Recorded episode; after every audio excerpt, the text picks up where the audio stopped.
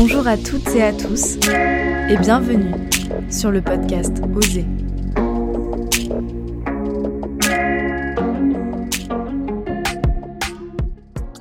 Bonjour à toutes, euh, je suis très heureuse de vous recevoir au micro du podcast Oser euh, pour ce thème les femmes et le rapport au corps euh, dans le cadre du coup de notre collaboration avec l'association Le Cocon Solidaire. Donc tout d'abord, pouvez-vous vous présenter et nous expliquer rapidement votre rapport au corps? Est-ce que Ito, tu veux te commencer à te présenter? Oui, avec plaisir. En tout cas, merci pour l'invitation. Alors moi je m'appelle Ito, je suis consultante en images. Je vais bientôt souffler la dixième bougie de mon agence Your Real Image. Moi, mon ambition, c'est vraiment d'accompagner toutes les femmes qui souhaitent valoriser leur image, les aider à devenir beaucoup plus attractives, magnétiques pour euh, aller atteindre leurs objectifs plus aisément. Voilà, grossièrement, c'est ça. Et je suis une amoureuse des couleurs. C'est ça ma signature. Euh, mon rapport au corps, ben, j'ai pas vraiment eu de, rapport particulier avec le corps. Moi, j'ai toujours, euh, j'ai eu la chance d'avoir un corps euh, dans lequel je me sentais bien. Donc, pour le coup, j'ai un bon rapport avec le corps. Moi, personnellement. Voilà. Très bien, merci beaucoup. Euh, Noémie, si tu veux te présenter du coup. Euh, oui, du coup, moi je suis euh, Noémie et je suis actuellement en master à l'école 3A, en master coopération internationale et action humanitaire, donc pour pouvoir après devenir chef de projet sur le terrain. Et donc à côté aussi, je suis alternante au Cocon Solidaire, donc une association pour les femmes que vous connaissez très bien. Et sinon, mon rapport au corps, j'ai aussi pareil appris à aimer mon corps au fil des années. Mais ça n'a pas toujours été forcément euh, simple avec les critères qu'on nous impose, euh, etc. Mais, euh, mais, au final, maintenant, voilà, j'apprends à m'aimer tel que je suis et depuis, ça va beaucoup mieux. Marie, si tu veux continuer? Oui. moi, je m'appelle Marise. moi, c'est un peu, un peu moins joyeux hein, parce que j'ai un rapport au corps bah, d'un plan personnel où toute ma vie, en fait, j'ai reçu des injonctions sur mon poids, euh, la manière de me tenir, euh, fallait que je rentre mon ventre, euh, fallait calculer le nombre de calories, etc. En tout cas quand j'étais jeune. Du coup j'ai toujours cru que, que j'étais grosse. Et puis après, à l'âge adulte, eh ben, j'ai revu des, des, photos de moi euh, étant petite et en fait je me suis dit euh, ah mais non mais en fait euh, tu n'étais pas grosse et puis tu, bah, tu ne l'es pas non plus aujourd'hui quoi. C'est à partir de ce moment-là que bah, j'ai réussi à, accepter mon corps, à l'aimer, à le sublimer. Et après, d'un point de vue professionnel, bah, moi je suis sexothérapeute et j'accompagne des femmes et, des hommes aussi sur la problématique de, sexualité au sens large, euh, mais il y a aussi une confiance en soi. Et ça passe par le corps, parce que dans la sexualité, le corps, il est engagé pour euh, bah, avoir une sexualité épanouie. Souvent, euh, eh il faut se sentir bien avec son corps pour ensuite avoir un rapport épanoui. Donc je les accompagne sur ces problématiques de rapport au corps également. Très bien, merci beaucoup. Et du coup, Stéphie, c'est à ton tour. Euh, donc Stéphie, je suis belge d'origine, je le dis parce que du coup il y a un petit accent, je me moque pas des belges, je le suis. Euh, c'est marrant parce que Marise, on a la même histoire euh, du début, c'est-à-dire qu'on m'a toujours dit que j'étais ronde et que fallait faire attention à mon poids, que je surveille mon alimentation, donc du coup je mangeais un peu en secret. Mais en arrivant en France, il y a eu un changement radical parce que j'ai pris 40 kilos et j'en faisais pas zéro, donc du coup de ce fait, aujourd'hui je suis grosse et je n'ai pas peur de le dire. Mais quand j'ai vu les photos de moi quand j'étais plus jeune, quand j'étais ado, je me dis mais attends, j'étais pas du tout ronde en fait sur ces photos. Euh, qui m'a dit que j'étais ronde à ce moment-là? Euh, maintenant, je le suis vraiment. Et il m'a fallu longtemps pour euh, dire haut et fort à ma famille, à mon entourage, en fait, vous arrêtez de me parler de régime, d'alimentation, parce qu'en fait, je suis ronde, je me trouve belle, je me trouve sexy, et je resterai comme ça, en fait. Mais ça m'a mis beaucoup de temps. Il y a eu tout un processus de, travail sur moi pour accepter ce corps-là, euh, tout un processus pour pouvoir dire que je suis grosse, que je suis ronde, et, et d'assumer, même si c'est pas tous les jours, tous les jours évident. C'est sûr. Bah, merci beaucoup pour euh, toutes vos présentations déjà très inspirantes. Euh, tout d'abord, Ito, est-ce que tu pourrais nous expliquer comment les femmes peuvent apprendre à connaître leur morphologie du coup par rapport à ton travail? Oui, tout à fait. Alors, euh, selon moi, déjà, je commence toujours par dire à une femme, peu importe la morphologie qu'elle a, je lui dis toujours qu'il n'y a pas une morphologie plus belle qu'une autre. Et euh, le fait de leur dire ça, déjà, ça dédramatise un petit peu euh, la chose. Donc du coup, pour déterminer leur morphologie, il faut vraiment qu'elles se focus sur trois points. c'est-à-dire les épaules, la taille et les hanches. Et euh, ces trois points sont essentiels chez une femme parce que c'est à partir de là qu'on arrive à déterminer une morphologie. Donc en général, on prend les mesures donc euh, du tour des épaules et non la longueur des épaules parce qu'il y en a des fois qui me disent ah je pars d'un point à l'autre non je dis on prend toute la circonférence ensuite on prend la mesure de la taille donc on fait le tour de la taille et euh, le tour de la taille c'est vraiment le creux là où vous sentez qui a un creux au niveau de la taille, et ensuite au niveau des hanches. Mais euh, les hanches, il euh, faut prendre la partie la plus pulpeuse, la plus charnue, pour avoir le dessin parfait de, votre silhouette. En tout cas, la représentation plus ou moins parfaite de votre silhouette. Et à partir de ce moment-là, on peut déterminer la morpho d'une personne. Il faut savoir que chez une femme, il y a six morphologies. Enfin, on a l'habitude de voir ou d'entendre qu'il y a six morphologies, mais selon moi, il n'y en a que quatre. Euh, je dirais la X, c'est-à-dire celle qui a les épaules dans le même alignement que ses hanches, avec une taille marquée. La 8 et la X, en fait, je les mets dans la même catégorie, mais euh, la distinction entre les deux, c'est juste que la 8 aura les épaules un petit peu plus euh, arrondies, c'est-à-dire pour pas dire tombantes. Voilà.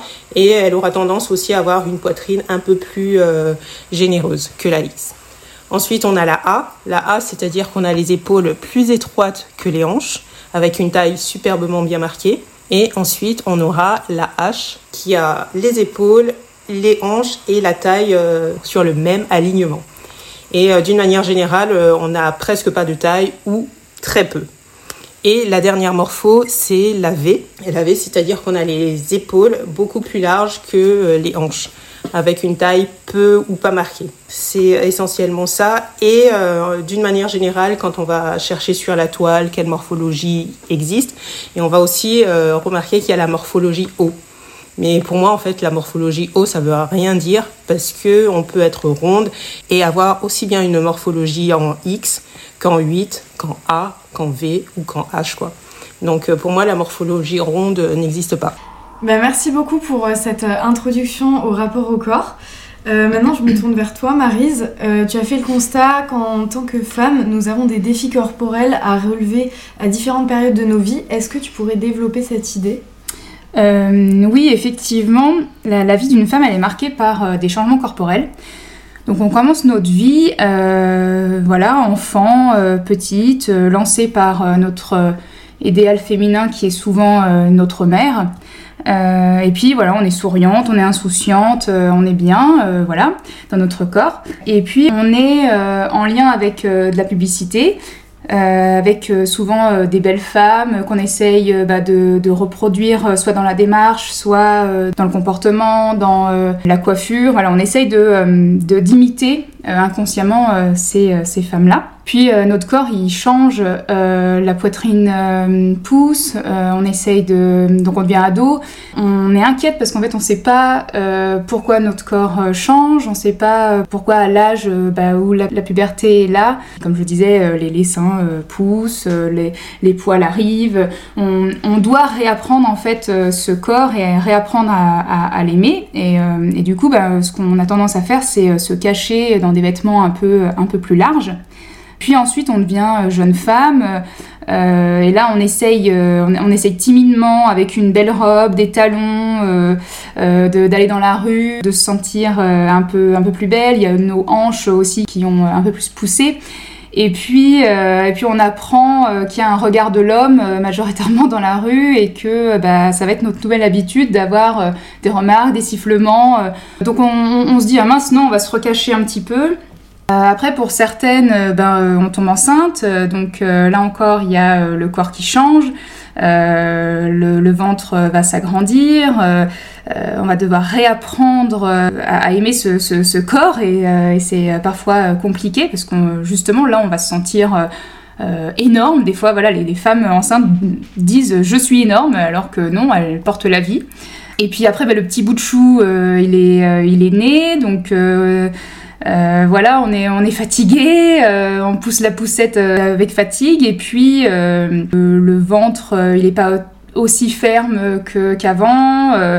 on doit réapprendre encore ce, nouveau corps qui a encore changé, justement. Et puis après, on vieillit un petit peu plus. euh, et, euh, et puis, on lit dans les magazines euh, que euh, à partir de 50 ans, bah, une, euh, une femme euh, n'est plus attirante, euh, n'est plus, n'a plus de sexualité. euh, voilà, donc en fait, on est confronté en fait à toujours, toujours des, injonctions dans les magazines, mais ce que je dis, c'est qu'il faut essayer de s'en séparer parce que bah, même à 50 ans, même avec quelques petites rides, même, enfin à tout âge, en fait, on, est belle, on est sexy, et même si c'est dur, ce chemin d'acceptation du corps. Euh, moi, je l'ai fait en tout cas. Aujourd'hui, je suis heureuse de l'avoir fait parce qu'aujourd'hui, je suis bien dans mon corps. Donc les challenges euh, corporels, euh, on en a beaucoup en étant, en étant une femme. Mm. En effet, euh, en plus de ces challenges qui sont donc inhérents à, notre genre, on a aussi des injonctions sociétales qui pèsent sur le corps des femmes, et notamment avec le culte de la minceur. Euh, que pensez-vous des discriminations qu'entraînent ces standards de beauté par rapport aux autres corps qui en sont euh, plus ou moins élo- éloignés? En fait, je trouve que c'est même pas une question d'être gros ou mince, c'est le rapport au corps de toutes les femmes en fait en moyenne. Et ça commence à changer un tout petit peu de la part de, de certaines marques qui commencent à avoir euh, tous les types de mannequins dans leurs magasins, euh, qui commencent à avoir des pubs qui mélangent euh, toutes les femmes. Par exemple, je pense à la pub Dove qui à un moment donné a mis toutes ces femmes habillées dans la même lingerie, en petites culottes blanches. et il y avait des femmes âgées, des femmes plus jeunes, des rondes, des minces, des maigres, des, des, des femmes avec une couleur de peau euh, de tout type, des yeux bridés. Enfin, il y avait vraiment, elles étaient au moins une dizaine et ça, c'était vraiment. je m'en rappellerai toujours la première fois que j'ai vu cette pub je me suis fait Oh, waouh, ça y est, on, enclenche un changement. Et je trouve qu'avec le mouvement d'aujourd'hui euh, euh, féministe qui est de plus en plus présent, moi déjà ça m'a permis de, de, me dire qu'en fait j'étais pas toute seule à être choquée par le fait que je ne me retrouvais pas dans cette société. Mais en plus, je trouve que je suis d'autant plus attentive aux pubs, à tout ça par rapport à ce fameux corps euh, idéal des, de, de- de- des injonctions de sociétales, quoi.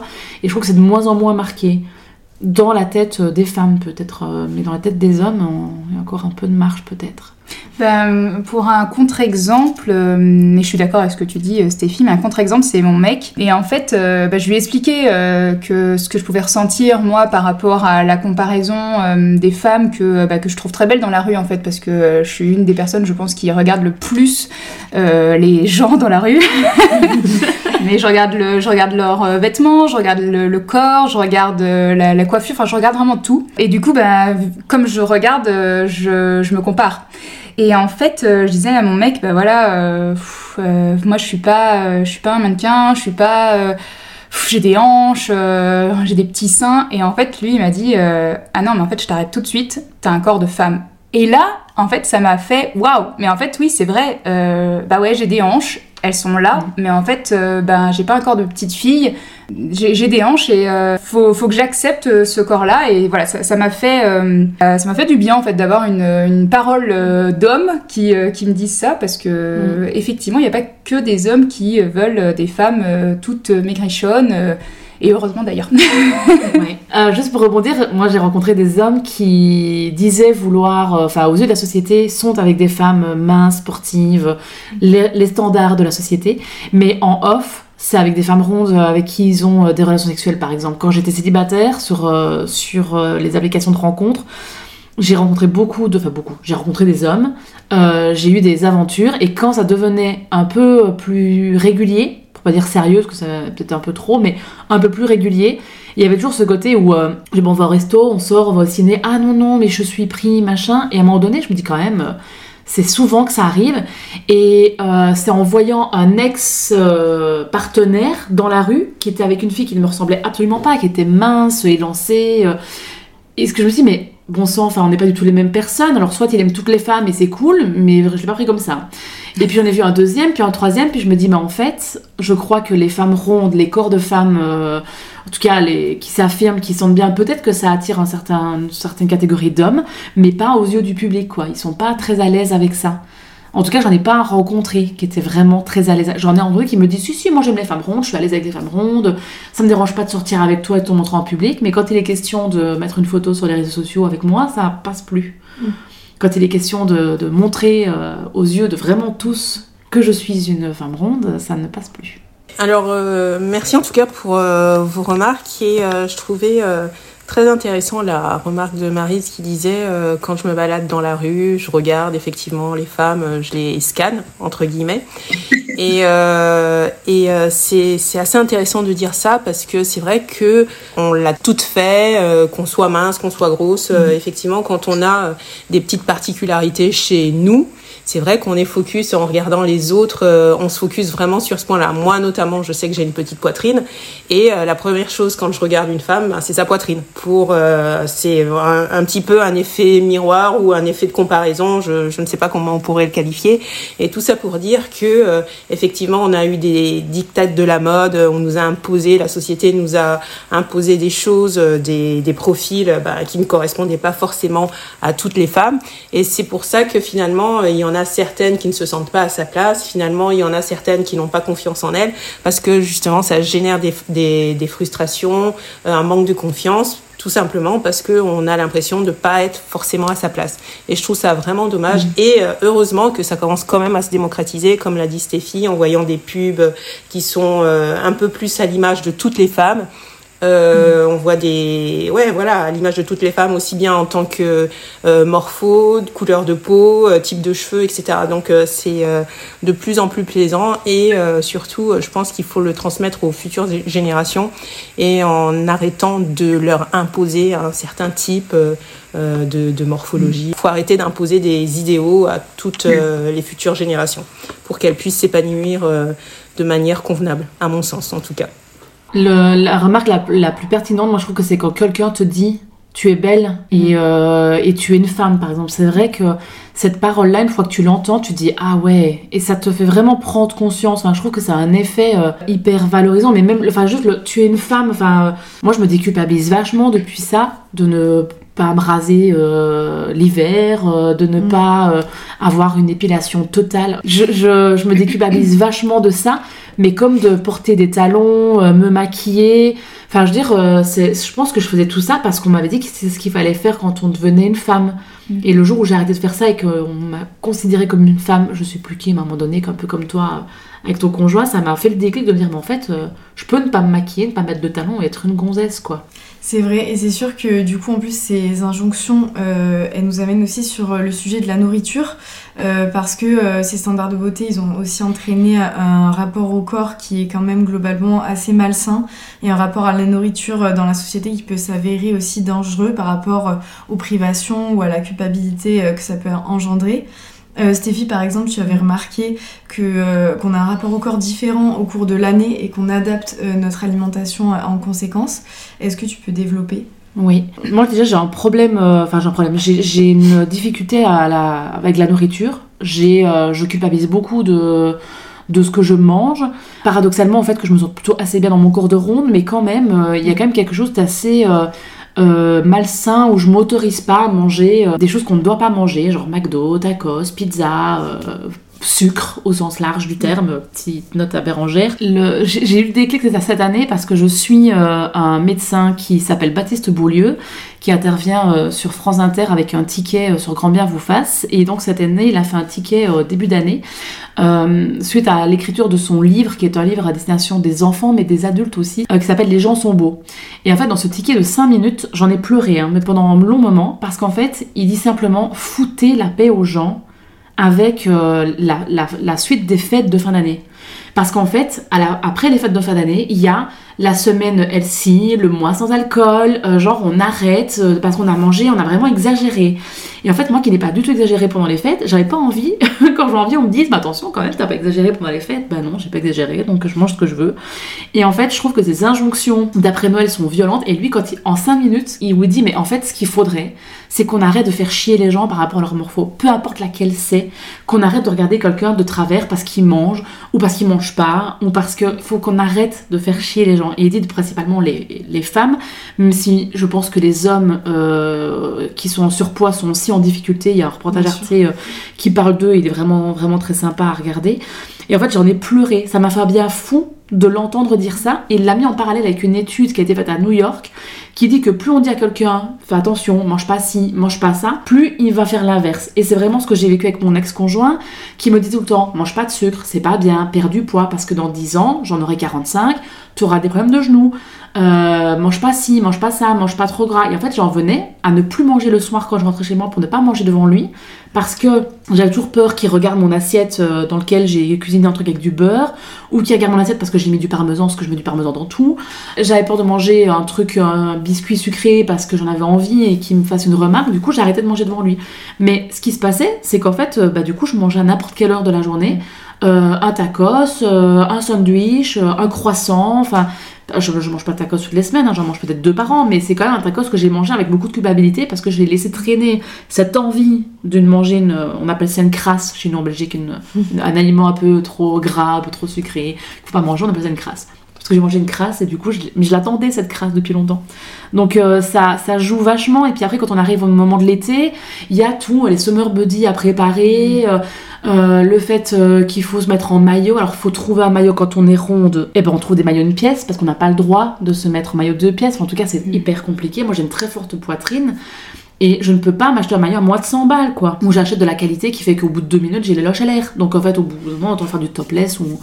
Mais quand on n'est pas à l'aise avec son corps au début et qu'on n'est pas à l'aise avec le regard des autres, que je peux être à l'aise avec mon corps depuis un moment, être à l'aise avec le regard des autres, c'est pas toujours le cas. C'est sur cette période d'arrivée de l'été, on se dit mais attends, il faut faire, il faut faire attention au poids, faire attention à l'épilation, faire attention au dessous de bras, faire attention aux cheveux, faire attention à tout ça. Moi j'ai un complexe de mes jambes parce que j'ai une incarnation de peau qui fait qu'on voit les repousses de mes poils, du coup je ne supporte pas mes jambes, donc elles sont entièrement tatouées, presque bientôt. Euh, ce qui fait que l'été, même si j'adore mettre des robes, je vais mettre des robes longues ou des pantalons fluides, mais je vais pas mettre de mini-short. Ou très rarement. Ou pour sortir, quand on regarde pas mes jambes euh, de très près. Et puis je regarde les femmes du coup qui ont des jambes parce que je trouve ça incroyable. Et des fois je me dis mais comment elles font pour pas avoir de la peau comme ça? J'ai tout essayé. Mais c'est vrai que ces injonctions, elles font que dans les moments, il y a des moments de l'année où on se sent mieux et des moments de l'année où on se fait mais, mais quelle horreur quoi. Ouais, c'est sûr. Et certaines femmes justement trouvent des alternatives à la nourriture à travers par exemple la chirurgie esthétique. Donc ces dix dernières années, euh, ce secteur a une croissance de plus de 45%.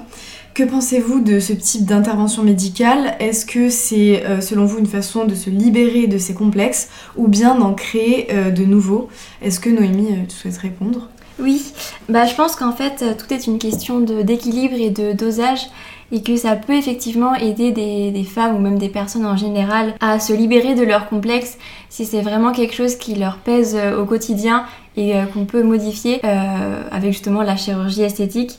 Mais après, il faut pas tomber dans l'excès et l'envie du coup de modifier petit à petit tout son corps parce que sur telle personne, effectivement, elle avait euh, un nez comme ça et je préfère son nez à mon nez et du coup je me mets à le, à le modifier. Puis après, euh, elle a des hanches plus belles que les miennes et du coup, et de piocher un peu comme ça euh, à droite à gauche les, les éléments qu'on aime bien de leur corps et du coup de ne plus aimer son corps du tout. Euh, donc je pense que ouais, tout est une question de dosage et d'équilibre pour euh, pouvoir pallier si vraiment on en a besoin mais sans tomber dans l'extrême. Oui, c'est ça, il peut y avoir peut-être un côté Mm. addictif. Oui, euh, voilà, etc. tout à fait. Enfin, je pense qu'il y, a- il y a la responsabilité des influenceurs qui est vraiment importante. Il y a un moment donné, il y a une influenceuse qui faisait, enfin une influenceuse, une meuf de la télé-réalité qui faisait euh, les anges à la télé-réalité, je crois.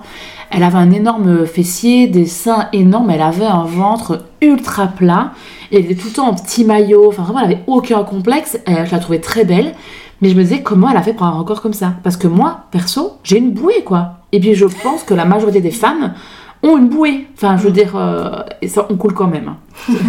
mais euh, quand j'ai vu cette nana, je me suis dit, mais, mais qu'est-ce qu'elle a fait comme sport, comme activité pour en arriver là? Je suis naïve. Elle a fait de la chirurgie esthétique, mais je n'imaginais pas possible qu'une femme se dise, je vais enlever le gras de mon ventre pour le mettre dans mes fesses. Ça m'a. Et quand j'ai su ça, j'ai fait waouh. Du coup, j'ai fait le travail avec. Je me suis dit, bon, bah, ok, moi, je suis très bien comme je suis. Mais l'extrême, elle est là, à l'inverse de ma sœur qui n'a absolument pas de poitrine du tout et qui veut juste se mettre un petit bonnet B.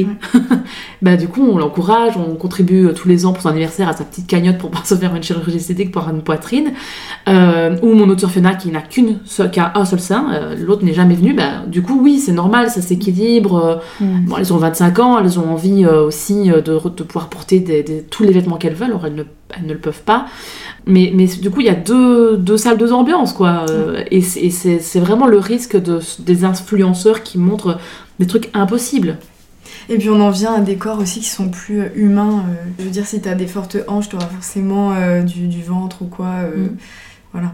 Je trouve intéressant aussi ce que a dit Noémie. À partir du moment où on sent qu'il y a une partie de notre corps qui nous, qui nous gêne, et euh, si on la modifie, ça pourrait nous rendre plus heureux, plus épanouis, ben pourquoi pas euh, euh, faire recours à la chirurgie esth- esthétique, mais bien évidemment avec euh, apprendre avec des pincettes quoi, et pas euh, tomber dans le syndrome où euh, je commence et puis je, ne m'arrête plus et finalement je ne ressemble plus à rien et, euh, et voilà quoi.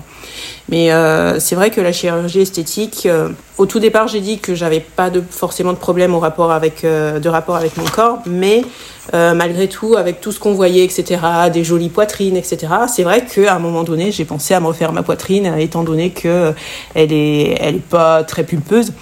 Et euh, au final, euh, je me suis demandé, euh, je me suis vraiment posé les bonnes questions. Est-ce que c'est plus par rapport à ce que tu vois toi, ou c'est par rapport à ce que tu as envie? Et la conclusion est, est, arrivée en me disant oui, finalement c'est parce que voilà j'ai envie d'avoir une belle poitrine, mais c'est intrinsèquement je peux m'en passer. Il y a des soutiens-gorge qui peuvent m'aider et finalement j'en ai trouvé qui pouvaient m'aider à justement comme si elle était plus ou moins pulpeuse. En fait, finalement, ce- cette particularité, je l'ai transformée en un atout. Au lieu de m'enfermer dans des, t-shirts ou dans des, euh, chemises, ben finalement, j'abuse de mon décolleté, quoi, avec un beau soutien-gorge et je trouve ça euh, superbe, euh, superbement beau. Donc euh, voilà, faut vraiment arriver à, se décomplexer et en, trouvant, en essayant de, de tourner notre particularité en, en atout plutôt que de faire l'inverse. Voilà. Et surtout ne pas s'arrêter à ce qu'on voit ou ce qu'on nous demande de- d'avoir pour euh, passer à l'acte. Oui, je trouve que c'est une bonne question à se poser, effectivement, si on le fait vraiment pour soi, parce que c'est un complexe, un besoin, ou si on le fait euh, par rapport au regard de la société euh, extérieure.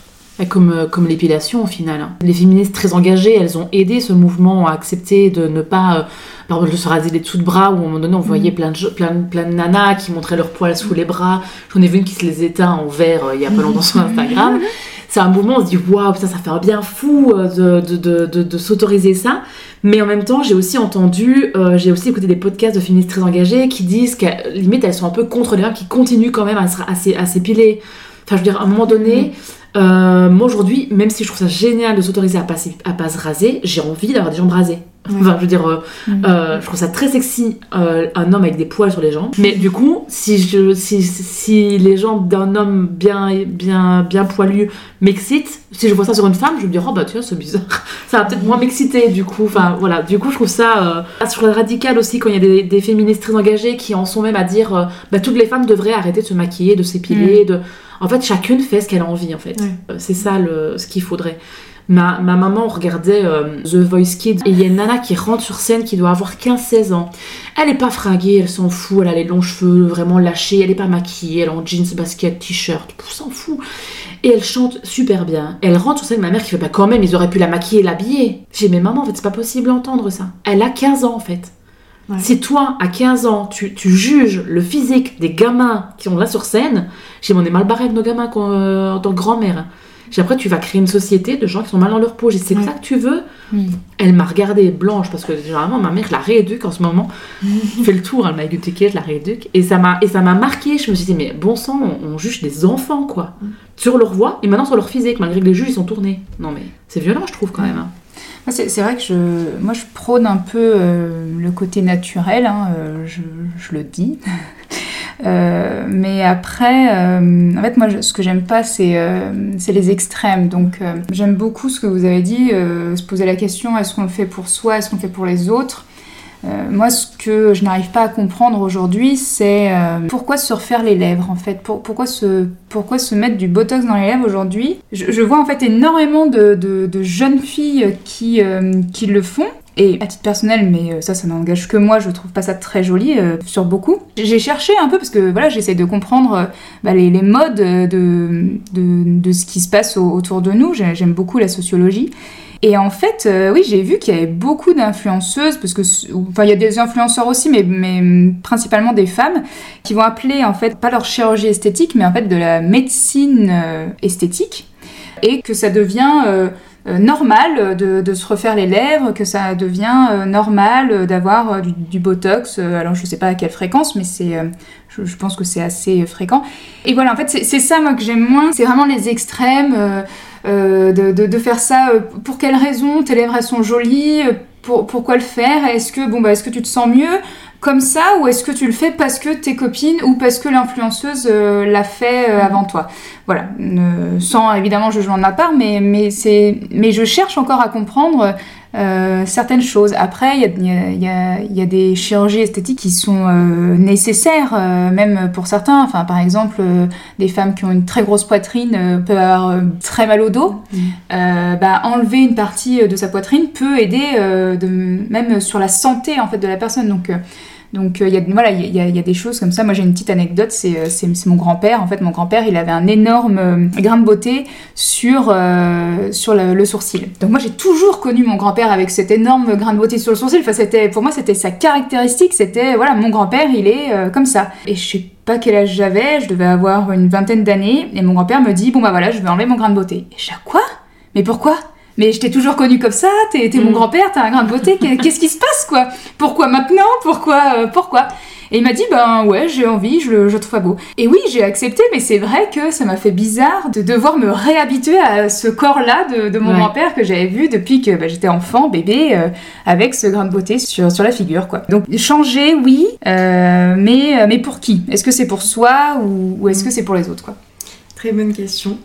Euh, et du coup, on voit euh, aujourd'hui surtout une promotion de la chirurgie esthétique par les influenceuses, mais aussi à travers euh, les médias. je pense notamment au film avec le male gaze, donc c'est le regard que portent les hommes sur les femmes, mais aussi à travers les publicités, la télé-réalité, comme tu l'as dit Stéphie.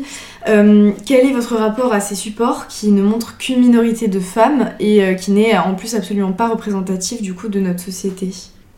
Moi, j'essaie de m'en éloigner un maximum. Pour l'instant, j'ai résisté euh, aux filtres et à tout ce monde-là.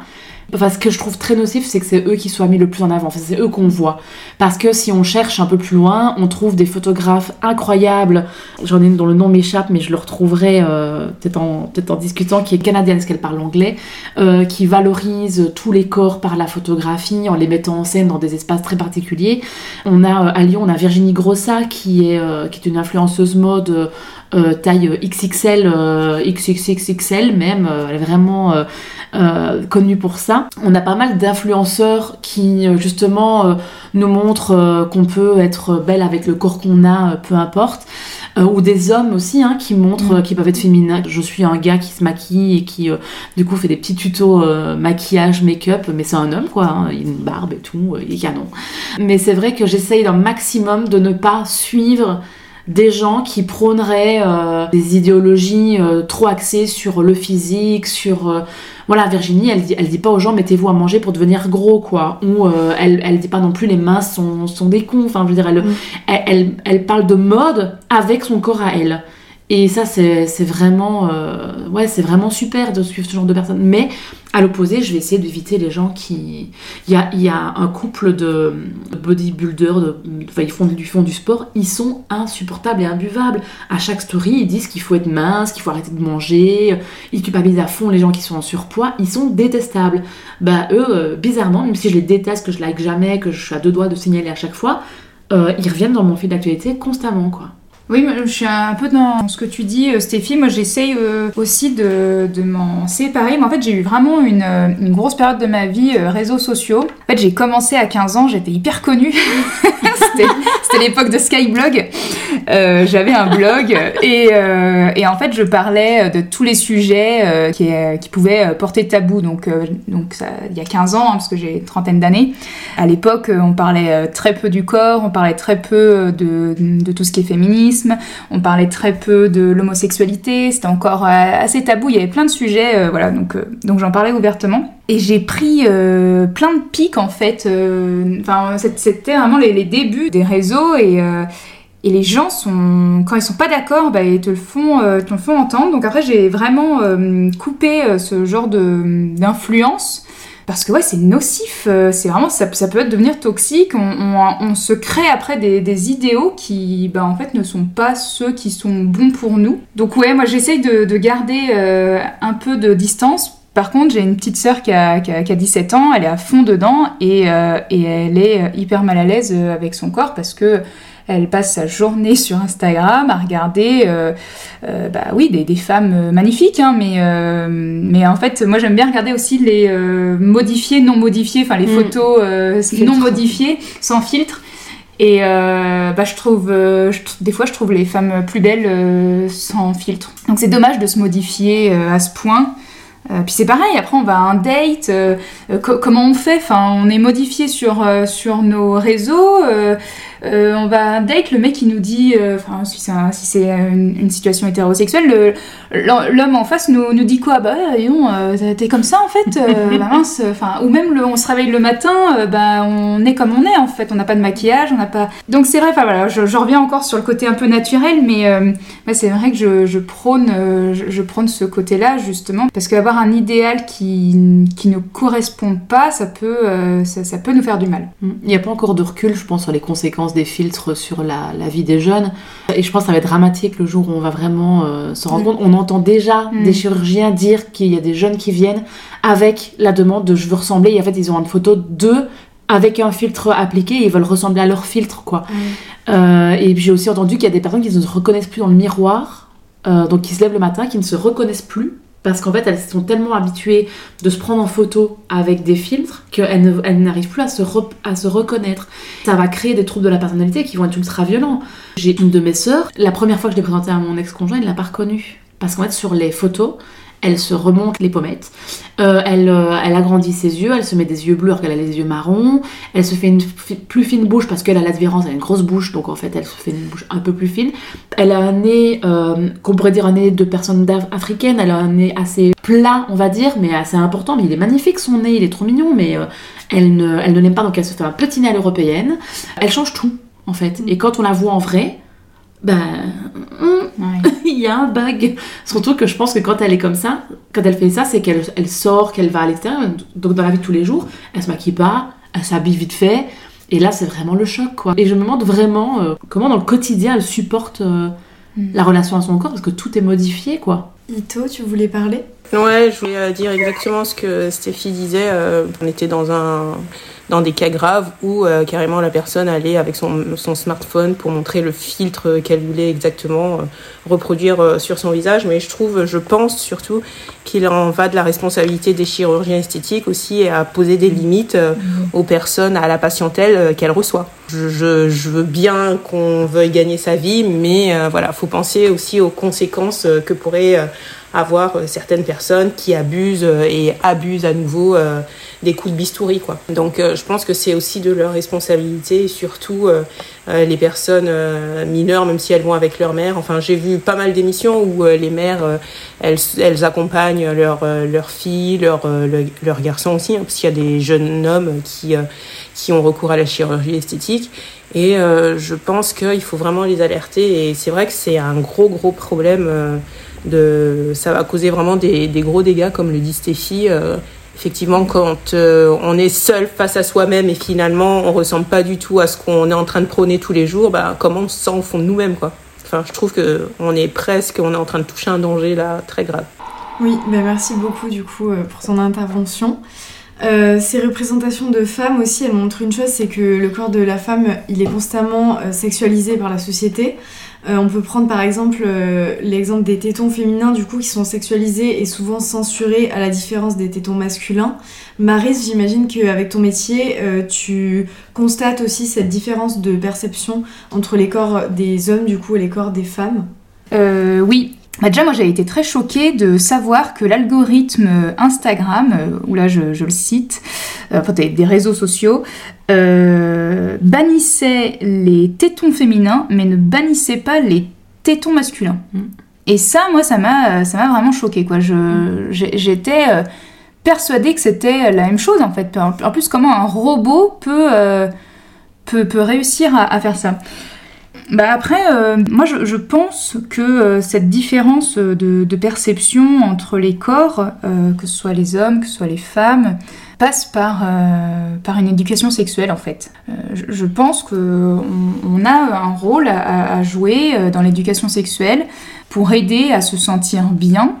Comme je disais tout à l'heure, voilà, le, corps il est engagé dans la sexualité et, et ça passe par plusieurs canaux de, communication. hein. Ben, par exemple, les parents, euh, c'est vrai que c'est c'est difficile encore aujourd'hui pour certains parents de parler euh, relations, sexualité, euh, euh, corps euh, avec, euh, avec son enfant sans être dans le bah, euh, moi j'ai fait ça donc euh, fais pas comme moi ou sans, voilà, sans, sans être dans le reproche ou l'injonction euh, corporelle par exemple ne mange pas trop ci, ne mange pas trop ça ou, et, au, et au sens euh, de, de la sexualité euh, euh, il y a beaucoup de malaise euh, de la part des parents. Euh, mais ils peuvent se faire accompagner par, euh, voilà, par des accompagnants, par, euh, bah, comme moi je peux le faire par exemple en, sexothérapie. hein, J'accompagne des parents pour parler à leurs enfants par rapport à l'âge de l'enfant de, de sexualité. On ne parle pas forcément sexualité un enfant, un, un petit, mais on va parler de la relation, on va parler de son corps, on va lui apprendre en fait. C'est vraiment un apprentissage tout au long de la vie. Euh, mais il y a aussi un rôle euh, euh, éducationnel au niveau de l'éducation nationale. Aujourd'hui, c'est un peu mieux qu'avant, mais moi, à mon époque, j'avais euh, j'avais 15 ans, donc il y y a 15 ans, j'ai eu une heure de cours sur ben, mettez bien un préservatif. Enfin, sur une contraception en fait euh, très précaire, quoi. C'était euh, la sexualité, attention, euh, c'est dangereux parce que vous pouvez tomber enceinte, donc mettez un préservatif. Et puis les maladies sexuelles, c'est quoi? Mais en fait, il n'y avait pas ce, cette question de euh, bah, la sexualité, ça peut être joyeux, ça peut être chouette. Allez-y quand vous vous sentez prêt. Voilà, à, des jeunes de, de, de 17 ans, on, peut avoir ces mots-là. On, peut oser, en tout cas, leur, dire, ben, prends le temps, euh, découvre-toi toi-même déjà, euh, euh, vas-y quand tu veux. Il y, a- des côtés sympas, bien sûr qu'il y a des choses à faire attention. Voilà, le- les, maladies transmissibles qui en plus sont en hausse en ce moment sur, les jeunes, justement. Donc il y a euh, voilà, une éducation euh, qui peut être faite euh, auprès, auprès des jeunes pour euh, que se sentent bien dans leur corps et, et qu'après ben, ils, aient une vie épanouie. Puis ça passe aussi par d'autres accompagnants. Si on est parent, qu'on se sent pas et qu'on n'a pas l'éducation non plus reçue de l'éducation nationale, on peut aussi se, se retourner vers, je sais pas, un, euh, un accompagnant en tout genre. Ça peut être un oncle, ça peut être, ça peut être la famille, ça peut être des amis de la famille, ça peut être euh, n'importe qui qui peut euh, aider. Pour voilà, pour se sentir bien, voilà. Ouais. Bah, tu dis une chose importante, c'est qu'il faut apprendre à se connaître. Je sais pas, tu te rappelles ton, Mm. ton, ton- ta première newsletter, tu parlais de à quoi ressemblait euh, un vagin et Mm. les différentes parties du vagin. Je dis mais moi on m'a jamais appris ça. Mm. C'est-à-dire que je sais où est mon clitoris parce que je sais comment me donner du plaisir parce que j'ai cherché. Mais, euh, mais après le reste, euh, euh, Ouais. vraiment euh, c'est pas. Alors du coup moi je sais ce que j'ai cherché, mais alors, les hommes qui n'ont pas cherché, euh, des fois il faut leur donner un signal GPS pour qu'ils le trouvent. Ce que je peux comprendre parce que c'est complexe, c'est hyper complexe. Mais rien que le fait de savoir à quoi ressemble notre appareil génital et quel terme on utilise pour ne pas l'appeler, alors moi je l'appelle craquette, mais du coup j'essaie de le dire de moins en moins, en essayant d'utiliser les bons mots, mais, euh, mais pour ne pas donner des petits Mm. noms de fleurs, parce que non, c'est pas une fleur, euh, comme d'apprendre qu'en fait on a des odeurs corporelles qui sont normales, euh, qu'il faut arrêter de se laver avec du savon euh, hyper dangereux pour notre flore, enfin c'est- vraiment comme dire aux hommes, les femmes ne mouillent pas toutes de façon, euh, de façon incroyable. Toutes les femmes ne sont pas fontaines, elles peuvent l'être, mais il faut trouver l'interrupteur. Mais du coup, je trouve que c'est hyper important parce que ça. Rien que, toi, en ce moment, euh, on, a- on voit de plus en plus des clitoris. euh, j'a- ça fait quoi 2-3 ans qu'on voit des clitoris, à quoi ça ressemble dans son ensemble. Je m'étais acheté un porte-clés comme ça, cousu en clitoris. Mais, ça a 30 ans que j'ai découvert à quoi ressemble un clitoris. Et euh, sans parler de notre périnée. parce que les hommes en ont un, les femmes en ont un, mais on, ça non plus, on nous en parle pas. On nous vend des protections hygiéniques, Mm. des culottes pour mamie quand on a des fuites urinaires, alors qu'en vrai, il faut de la kiné, et c'est pris en charge 100% par la sécu, à tout âge, et sans avoir de raison euh, de grossesse ou de... Et je trouve que cette l'éducation, c'est vraiment la base, quoi. Mm. Et dès le début, euh, t'as raison, enfin, un enfant, euh, j'ai des amies qui sont directrices de crèche, et elles, elles utilisent le bon vocabulaire, elles ont, et elles disent aux enfants, mais non, non, ça c'est un pénis, c'est pas un zigouigoui comme dit maman ou papa. Donc, euh, et je trouve ça hyper, hyper euh, primordial, quoi, essentiel. Et justement, Noémie, tu avais une euh, anecdote, euh, enfin une actualité à nous partager euh, par rapport au corps des femmes, et notamment au téton du coup. Oui, tout à fait. Euh, J'avais vu dans l'actualité, en suivant euh, Hugo Décrypte, euh, un très bon influenceur Oui. qui permet de, de donner des actualités aux jeunes. C'est pas toujours facile si on veut pas avoir les infos qui sont parfois déprimantes. Et du coup, là, une des bonnes nouvelles qu'il nous partageait, c'était que du coup, en Allemagne, dans un petit village, dans une petite ville de Göttingen, vous m'excuserez pour euh, l'accent euh, allemand, mais où du coup, les, les femmes avaient euh, trouvé ça injuste qu'elles ne puissent pas se baigner euh, seins nus à la piscine municipale alors que les hommes ont parfaitement le droit de se baigner euh, torse nu. Et, euh, et donc du coup elles ont obtenu euh, gain de cause et elles peuvent maintenant se baigner euh, seins nus à la piscine municipale. Et euh, donc ça c'est une, une énorme avancée et de plus en plus euh, ça fait émerger dans les, dans les consciences collectives et de plus en plus de personnes euh, et de villes se mettent à réfléchir à, autoriser justement aux femmes de pouvoir euh, se baigner seins nus puisqu'il n'y a pas de raison que elles soient plus pénalisées que les hommes euh, sur ce sujet. Et donc ça a fait émerger euh, un peu de positif. Oui, justement, on va finir sur une note positive. Donc, on constate qu'il y a quand même des évolutions. On l'a vu du coup avec ton exemple de Göttingen en Allemagne. Il y a des mouvements qui vont à contre-courant des critères de beauté sociétaux. Que pensez-vous justement de ces mouvements comme le body positive, le body neutral ou encore la tendance no bras, donc pas de soutien-gorge? Moi, je vais parler sur la, notion du soutien-gorge, si vous voulez bien. C'est euh, c'est quelque chose qui me tenait à cœur, en fait, et donc j'ai fait beaucoup de recherches sur euh, bah, à quoi sert un soutien-gorge. Et euh, parce qu'on nous- fait porter des soutiens-gorge, mais est-ce que ça nous sert Euh, Enfin, moi, vous ne me voyez pas, mais j'ai vraiment une petite poitrine, donc euh, je me suis dit, mais est-ce que je mets un soutien-gorge euh, Bon, ok, c'est sexy, de temps en temps, j'aime bien en porter, mais j'en ai pas l'utilité, en fait. Et du coup, je me suis dit, bon, bah, je vais, regarder euh, si euh, un soutien-gorge me sert vraiment à quelque chose. Et en fait, j'ai trouvé des études euh, hyper intéressantes qui, qui disaient que non, en fait, le soutien-gorge, pour les petites poitrines, il n'y a pas forcément d'intérêt à emporter. Il n'y a pas forcément, de, en fait, la fermeté n'est pas perdue. Enfin, il n'y a, pas de. Voilà, le, le soutien-gorge n'est pas forcément utile au corps. Mais je ne suis pas non plus dans le euh, pro euh, nos bras, euh, ne portez plus de soutif, euh, pas du tout.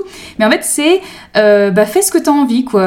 Ben ouais, des fois, dans la rue, ben, il y a des femmes, tu vas voir un téton qui pointe. Bah ouais, mais en fait, ben, un homme, c'est pareil. S'il a un t-shirt un peu moulant, bah, tu verras aussi son téton. Donc, pourquoi un téton de femme va plus euh, recevoir de critiques ou de, ou de paroles dans la rue qu'un téton masculin, quoi. Donc, euh, moi, je, pars du principe que euh, bah, on fait ce qu'on veut, quoi. En fait, euh, c'est notre corps, euh, on l'a, sauf exception, de- depuis qu'on est enfant. on, a ce corps-là, on a, grandi avec, on a appris à l'accepter, l'aimer, etc. Bah, Aujourd'hui, si on veut bah, ne pas porter de soutien-gorge, ben, c'est notre choix. Voilà. Et, et ça devrait même pas faire débat, en fait. Ça devrait même pas être une question, ça devrait même pas venir dans les, discussions. C'est juste une décision qu'on a euh, parce qu'on se sent mieux comme ça et que c'est ok. Et ça devrait être ok pour euh, tout le monde, quoi. Euh, moi, je suis complètement d'accord avec Marie sur le fait que voilà, le no bras, c'est, je le fais si j'en ai envie, je le fais pas si j'en ai envie. Mais c'est vraiment sociétal et je pense que on a tellement sexualisé en fait la poitrine, le sein de la femme que voilà, c'est rentré dans les mœurs, c'est que de voir un sein, de voir un téton pointé, ben c'est oh mon dieu, cachez-moi ça, ça, ça ne devrait pas exister. Mais si, en fait, euh, le sein c'est complètement naturel. Ou des fois, dans certaines euh, cultures, c'est aussi euh, par pudeur. Mais on dit souvent en Afrique, oui, on parle pas de sexe, on parle pas de ci, de ça. Mais finalement, quand on regarde, il y a des populations africaines où les femmes, elles sont euh, toute la journée euh, les seins, les seins nus, quoi. Elles sont topless et euh, il y a des hommes qui, qui cohabitent avec elles, mais personne n'a cette pensée sexualisée. Personne ne pense que ah oui, enfin ça n'excite, ça n'excite personne, sauf voilà, ça exciterait peut-être un pervers, mais là en l'occurrence non. Et je pense que c'est vraiment une affaire sociétale qui qui a voulu que euh, voilà le sein de la femme soit sexualisé, le sein de la femme ben, soit représenté que à ce niveau-là. Soit il sert euh, à nourrir l'enfant, soit il sert à, faire du plaisir. Mais en fait, euh, laisser les femmes tranquilles et elles font de leur corps ce qu'elles ont envie de faire. Et puis, et puis voilà quoi. Donc voilà, c'était ma petite note finale à ce sujet en tout cas. J'allais dire que le, le, body positive a été. moi, je trouve que ça m'a fait beaucoup de bien de voir, euh, il y a une page Instagram hein, qui s'appelle The Body Positive, euh, où du coup c'est des femmes qui, qui, se, qui se mettent soit en photo, soit avec des mini-vidéos, où elles se mettent dans leur plus simple appareil, enfin elles cachent leur téton, sinon leur vidéo est en effet euh, censurée. Mais de voir qu'en effet on a toute cette fameuse boue dont je parlais tout à l'heure, qu'on a les, les problèmes de, de, de, ma peau au niveau des jambes, mon incarnation de poils, en fait je suis pas la seule à l'avoir, il y en a plein qui l'ont. Euh, les boutons disgracieux. Euh, en fait, on a tous un corps différent avec des imperfections à tous les niveaux. Euh, toutes les femmes ont un complexe, enfin tout, toutes les, même les hommes, et on a tous un complexe pour sur lequel on essaie de lutter et on en aura toujours parce que ben c'est comme ça. Mais je trouve que de, dire les choses, de, de voir dans ces réseaux sociaux, parce que c'est aussi le côté positif, parce qu'il y a un côté négatif, c'est ce qu'on nous montre, mais l'autre côté, c'est aussi, c'est aussi de nous dire, en fait, on a tous quelque chose. Et ça, ça fait du bien, franchement. Euh, c'est, euh, ça, ça, fait vraiment énormément de bien de nous rappeler qu'en fait, toutes les femmes sont concernées par plus ou moins les mêmes problématiques euh, et les mêmes complexes de corps, le ventre, les poils. Le, le, coucou mamie, c'est le, le, muscle qui, qui pendouille quand on fait coucou à mamie.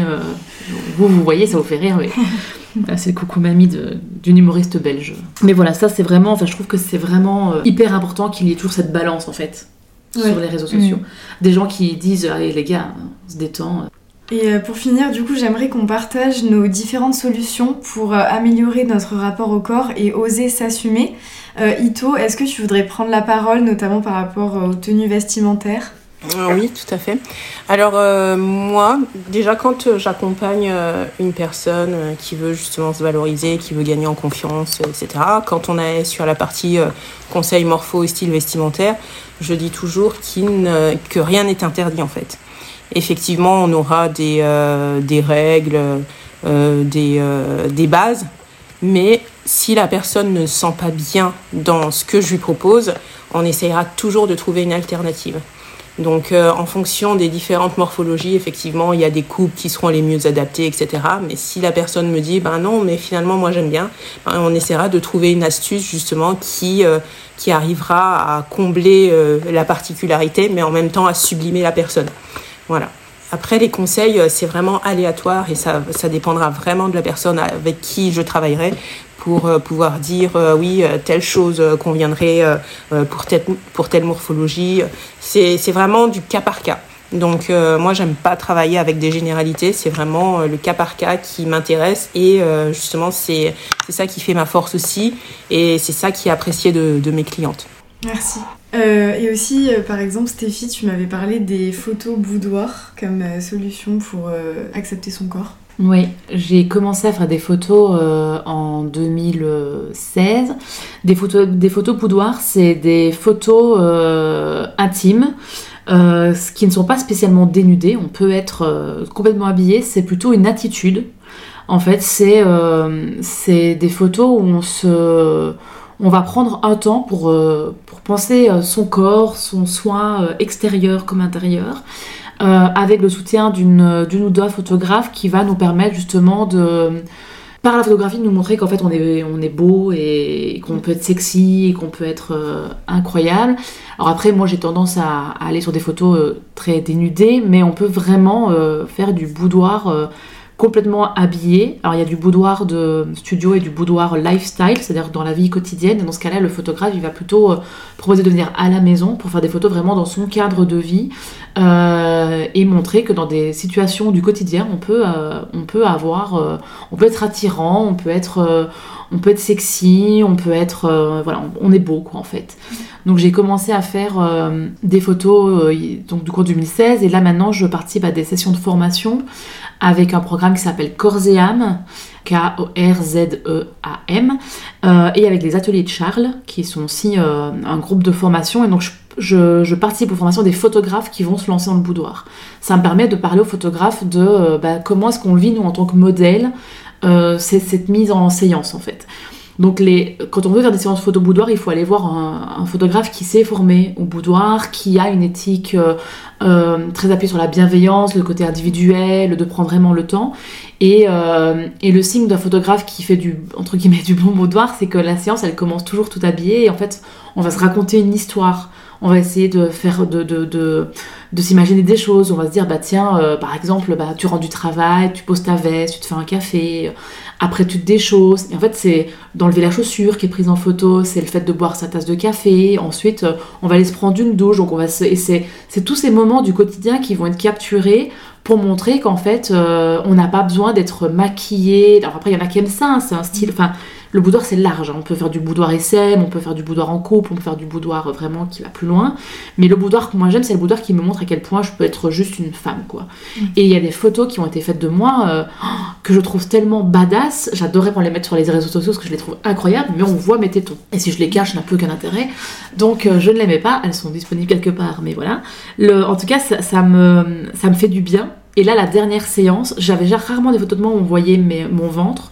Euh, parce que je, suis toujours un peu complexée par mes bourrelets et tout ça. Mais euh, il y a une dernière photo qui a été faite le mois dernier par une photographe où on voit vraiment mes bourrelets, mes trois petits bourrelets comme ça, ils sont tout mignons. Et en fait, je la trouve incroyable cette photo parce qu'en fait, ils sont beaux. Ils sont, ouais, ils sont, ils sont beaux, ils sont là, ils, sont, ils font partie d'un tout, euh, avec mes tatouages, le noir et blanc. Enfin, vraiment, c'est canon dans une vieille salle de bain vintage. Mais c'est vraiment un boost de confiance en soi et un moment pour soi et on s'accorde rarement un moment juste pour soi, comme aller se faire masser par exemple. Se faire masser se dire oui, je prends le string en papier, parce que limite je me voudrais bien un poil pour me laisser me faire masser, mais se sentir, sentir chaque partie de son corps exister. Et ça, c'est vraiment, euh, ça fait vraiment du bien. Et justement, Maris, tu avais aussi testé euh, les photos boudoir et tu m'avais parlé aussi de se faire dessiner par des artistes. Ouais. Alors, bah, à titre perso, effectivement, j'ai aussi testé euh, ces choses-là, mais c'est vrai que, ben, comme tu disais, Stéphie, moi, je, propose euh, à mes clients, oui, d'aller voir, de, s'essayer en tout cas aux, photos boudoir et quand il y a une problématique corporelle dans la séance et ça leur fait vraiment du bien donc mm. vraiment je, je, conseille et en fait oui moi à 20 ans j'ai en fait j'ai fait un pari euh, et je me suis fait dessiner nue euh, par, par une école d'artistes. Euh, c'était donc j'étais vraiment comme comme dans un film en fait sur une estrade au milieu nue avec une position que, que voilà que, que, je devais tenir pendant une heure et demie. Et, et les élèves donc qui, qui, étaient plus jeunes que moi, mais bon pas très vieux non plus qui, voilà, qui, sont, euh, qui sont rentrés dans la salle. Ils étaient vraiment en rond euh, autour de moi et ils m'ont dessiné pendant une heure et demie. Et, euh, c'était à l'époque où bah, j'étais pas forcément hyper à l'aise dans, mon corps, mais, mais je me suis vraiment lancé ce, voilà, ce, ce pari, donc j'y suis allée quoi. Et après j'ai vu le résultat sur, sur donc c'était pas de la peinture, c'était, je suis pas une artiste, hein, mais c'était au crayon quoi. Et c'était, euh, mais le choc, en fait, je me suis dit, waouh, ah ouais, en fait, euh, purée, mais je suis, je suis belle, quoi. Enfin, bon, je crois que j'ai dit que j'étais bonne, mais, euh, mais, mais, mais, c'était, waouh, enfin, en fait, en fait, je suis comme ça. Enfin, c'est, il me voit comme ça, vraiment nue. ouais, je, je, suis représentée de cette manière-là, quoi. Et, et bah pour moi, ouais, c'est, c'est une solution ok, un petit peu faut oser, mais le, résultat, euh, moi, ça, a été vraiment euh, une des meilleures expériences de ma vie, quoi. Super. Euh, du coup, on va terminer avec la question signature qui est commune à tous les épisodes. Quel adjectif qualifie le mieux les femmes selon vous? Donc, on va peut-être commencer par Ito. Moi, je dirais unique parce que nous sommes belles chacune à notre manière et je pense que il faut qu'on arrive à, nous rendre compte justement de notre unicité pour, euh, pour se valoriser, pour euh, cultiver notre singularité et, euh, et aller de l'avant grâce à, à, tout ça quoi. Et grâce à tous les accompagnements justement qui les accompagnants pardon qui peuvent nous aider à gagner en confiance à, à révéler notre beauté à nous à nous dire réellement que nous sommes des femmes qui sommes belles voilà merci Noémie peut-être euh, moi je dirais puissante euh, dans l'envie de faire euh, changer les choses et de pouvoir aussi s'assumer pleinement. Euh, on voit de plus en plus les mouvements qui prennent de plus en plus de place pour, pour pouvoir justement s'assumer tel qu'on est. Et du coup, oui, je dirais puissante pour cette volonté de, de force et de caractère qu'elles ont de faire changer les choses. Super. Marise, peut-être? Moi, je dirais libre. parce que parce qu'en fait on est libre de faire ce qu'on veut euh, arrêtons de, de, nous enchaîner avec, euh, avec des discours ou des, ou des regards ou avec des paroles. Voilà, on, est libre de, de, faire ce qu'on veut, qu'on d'être qui on est. Donc, euh, pour moi, c'est être libre d'être une femme. Et pour finir, Stéphie? Moi, je dirais courageuse. parce qu'on on, on, en subit quand même des choses, des injonctions, euh, des obligations. Euh, enfin, je n'ai pas encore été maman, mais l'accouchement, ça n'a pas l'air d'être une grande partie de plaisir. Euh, et je trouve qu'en fait, ouais, on est quand même vachement courageuse. Super, bah merci beaucoup pour ces beaux mots de fin du coup et pour ce, super entretien. Merci, à toi.